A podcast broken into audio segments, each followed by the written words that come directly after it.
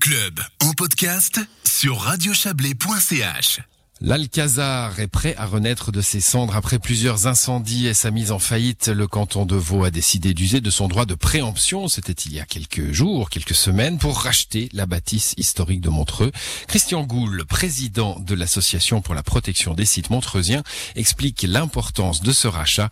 Il s'entretient avec Valérie Blom de bonnes mains, évidemment, le, le, euh, entre parce que le, le, canton, je crois, a déjà dépensé 200 000 francs pour euh, mettre à l'abri le, le, théâtre, en, lui mettant un toit provisoire.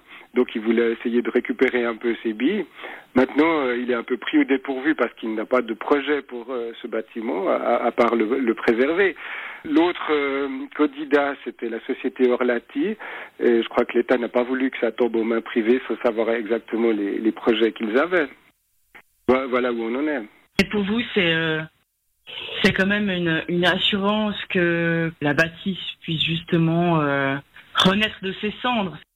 Oui, alors ce qu'on peut, ce qu'on peut espérer, c'est que l'État soit cohérent en achetant aussi les calèches.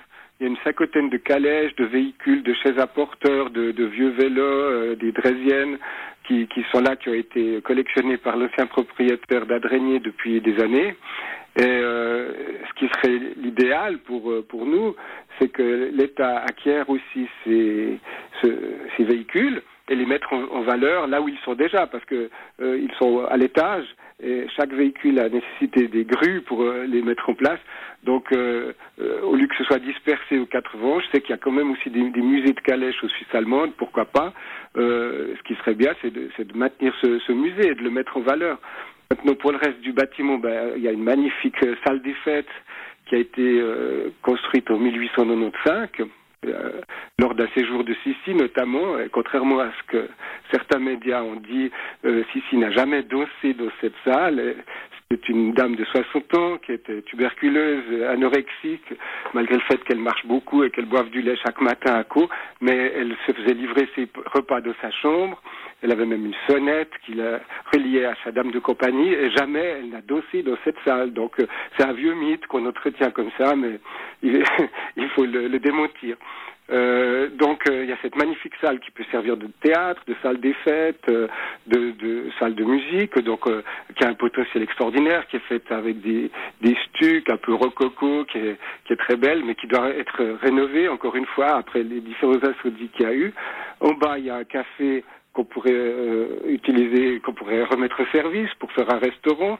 Et puis il y a encore euh, quelques locaux euh, où il y avait notamment un fitness dernièrement, mais qui était déjà un fitness à la fin du 19e siècle, un des premiers en Suisse. Et puis il y a quelques appartements. Maintenant, on ne sait pas ce que l'État va, va faire de ça. On est de l'expectative. Vous, vous, espériez pouvoir retrouver justement un, un théâtre peut-être ou Alors oui, bon, ça, ça, peut être une salle euh, polyvalente.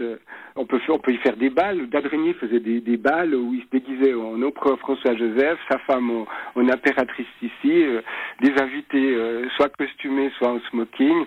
Il sabrait le champagne avec un vrai sabre, de table en table. Il y avait des valets habillés avec des perruques qui circulaient.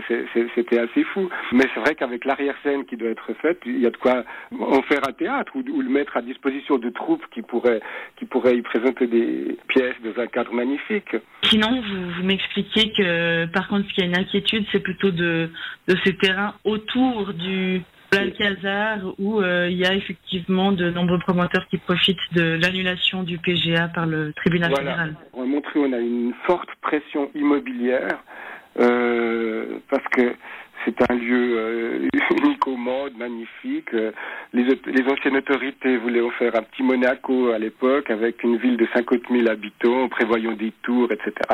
Heureusement que euh, des associations comme la nôtre, et Franz Weber notamment, ont combattu ça.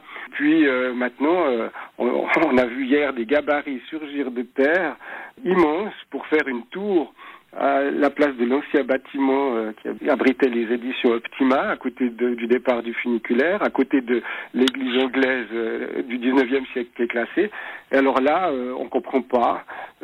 Apparemment, euh, c'est des, des, promoteurs un peu malins qui s'engouffrent de cette brèche, justement, qui est causée par l'annulation du plan général d'affectation par le tribunal fédéral et qui replace euh, Montreux euh, dans le contexte du plan général de 1972 où justement on, on voulait faire des tours et puis une ville de 50 000 habitants. Donc de nouveau, on doit euh, repartir au combat.